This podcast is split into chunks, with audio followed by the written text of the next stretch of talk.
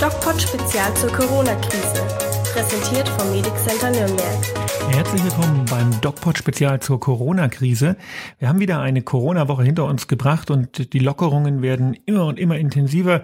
Wir könnten fast denken, wir haben unser normales Leben zurück. Und wir stellen uns natürlich die Frage, ist das wirklich so? Und wir bleiben dran an den dringenden Fragen dieser Zeit, die sich unter anderem auch mit der neuen oder mit der aktuellen Corona-Studie von äh, Professor Christian Drosten beschäftigen. Und die Lisa hat mir im Vorfeld zu diesem Podcast schon gesagt, also gesteckt sozusagen, dass sie heute zu diesem Thema etwas fragen wird. Und ich denke, das ist auch ganz wichtig, dass wir das mal klären und dass wir auch mal darüber sprechen, wie funktioniert eigentlich verantwortungsvoller Journalismus in Zeiten von Corona. Und das werde ich jetzt mit der Lisa besprechen, so wie jede Woche. Hallo Lisa. Hello, hello, hello. Schau mal, wir haben, es ist, es ist irgendwie wie jede Woche, kann man sagen, wir haben wieder eine Corona-Woche hinter uns gebracht. Hey ho. Große Freude. Lisa, ja. ähm, wie ist die Ergang die Woche? Äh, gut, alles wie immer. Alles wie immer. Ähm, hat, sich, hat sich nichts geändert. Ich habe schlecht, ne? ein, ich habe ein, ähm, äh, wie heißt es, diesen ähm, Antikörpertest habe ich gemacht. Ach, hör auf. Mhm. Jetzt äh, bin ich aber gespannt. Ja, ich bin auch, also ich habe das Ergebnis. Ach so, du hast das Ergebnis noch gar nicht. Das, man bekommt das, ich weiß nicht, wann bekommt man das in ein, zwei Wochen? Also zumindest. Kommt auf das Labor an. Aber okay, magst du unseren Zuhörern mal erklären, was, warum und weshalb und was rauskommen ja. könnte? Also äh, bei diesem Antikörpertest wird ja getestet, ob man schon Antikörper gegen das Coronavirus entwickelt hat. Dazu muss man aber das Coronavirus bereits gehabt haben. Wenn, dann habe ich es nicht mitbekommen, weil ich hatte keine Symptome. Ähm, genau. Und dazu wurde mir Blut abgenommen und das wird dann im Labor ausgewertet.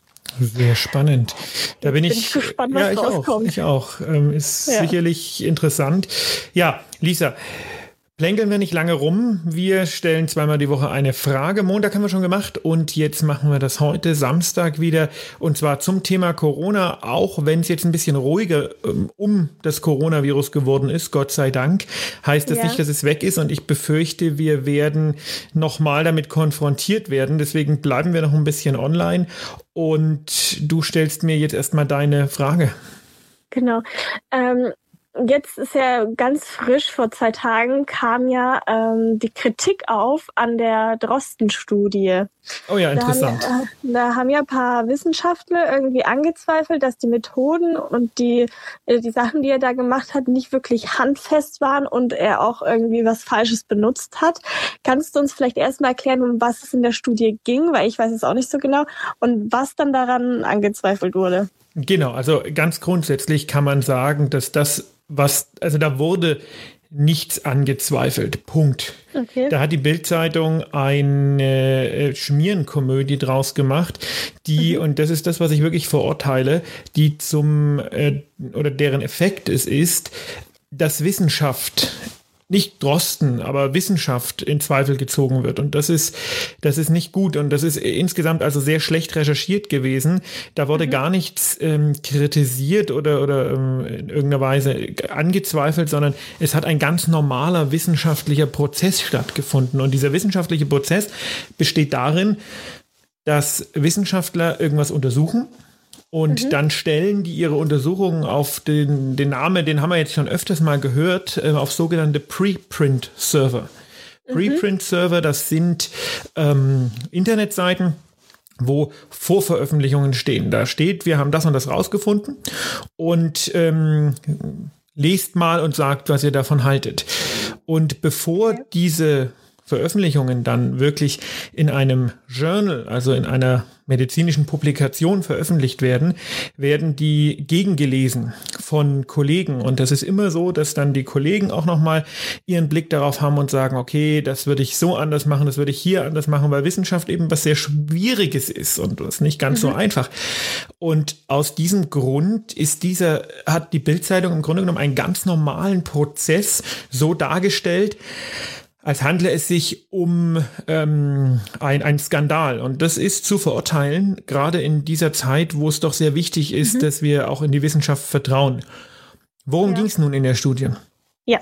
Ähm, letztendlich war diese Studie aus der Notwendigkeit geboren, etwas über die Infektiosität von Kindern zu sagen. Nämlich zu sagen, okay. können Kinder, andere Kinder oder Erwachsene genauso infizieren, wie das Erwachsene können. Und man weiß ja, diese Infektiosität der verschiedenen Menschen ist mittlerweile äh, Gegenstand der Forschung. Da gibt es ja diese Frage der Superspreader und Superspreading-Events und werden wir sicherlich mhm. in einem mhm. anderen Podcast nochmal thematisieren. Aber die Frage war ganz eindeutig und das war sehr wichtig, was ist denn mit den Kindern? Und der Christian Drosten und sein Team haben, das ist ja nicht immer nur einer, der sowas erforscht, die haben ja. nicht sich jetzt hingesetzt und diese Frage beantworten können, sondern die haben einfach aufgrund der äh, momentan auch knappen Zeit und der sehr schwierigen Datenlage in ihren Untersuchungen, in ihren Proben, die sie haben, und sie haben ja ganz, ganz viele, weil die die ersten waren, die das mit getestet haben, geschaut, wie viele Kinder waren denn da und wie war die Viruslast der Kinder im Rachen. Nichts okay. anderes haben die gemacht. Die Was haben, kam da raus? Da kam raus, dass sich diese Viruslast nicht enorm von dem der Erwachsenen unterscheidet. Okay. Und das hat insgesamt sagt das erstmal gar nichts. Das sagt nicht, wie ansteckend sind die. Das sagt nur, die haben genauso viel Virus wie Erwachsene, wenn sie infiziert mhm. sind. Und Punkt. Wissenschaft, Wissenschaft sagt nicht, das ist so und so und deswegen ist das dann so und so, weil dafür, es gibt noch gar keine äh, Hinweise dafür, wie infektiös die jetzt sind. Aber wir wissen, sie haben in diesen Proben so und so viel Virus gehabt. Okay. Und ja. was jetzt kritisiert wurde, das war einfach nur die Art der statistischen Ausarbeitung. Das ist extrem feinschlägig und das verstehe ich auch nicht in allen Details, weil ich bin kein Statistiker.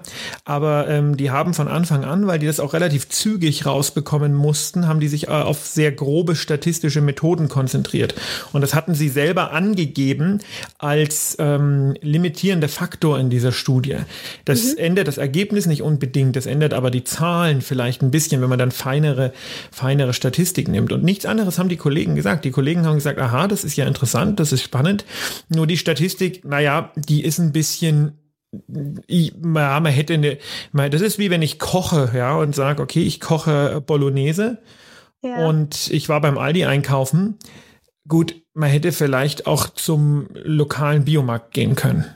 Okay. So mhm. kann man sich das vorstellen. Hat es dann ähm, irgendwelche Auswirkungen?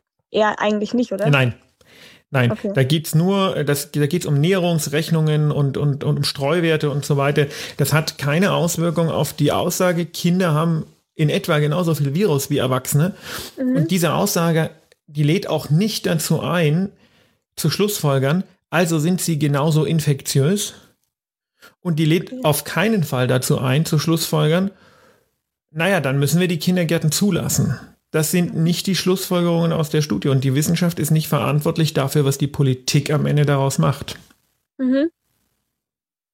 Haben die ähm, denn jetzt, also die sagen ja, die haben ja die falsch, falschen oder die ein, nicht optimalen Methoden genutzt, um diese Studie auszuwerten. Nein, die haben äh, hätte ganz richtige Methoden genutzt. Die haben nur eher okay. grobe Methoden genutzt. Okay, also äh, hätte man es auch quasi feiner machen können, aber es hätte nichts am Ergebnis geändert. Das man wurde hätte, jetzt einfach nur so dargestellt. Man hätte das feiner machen können und man macht das mhm. jetzt auch feiner.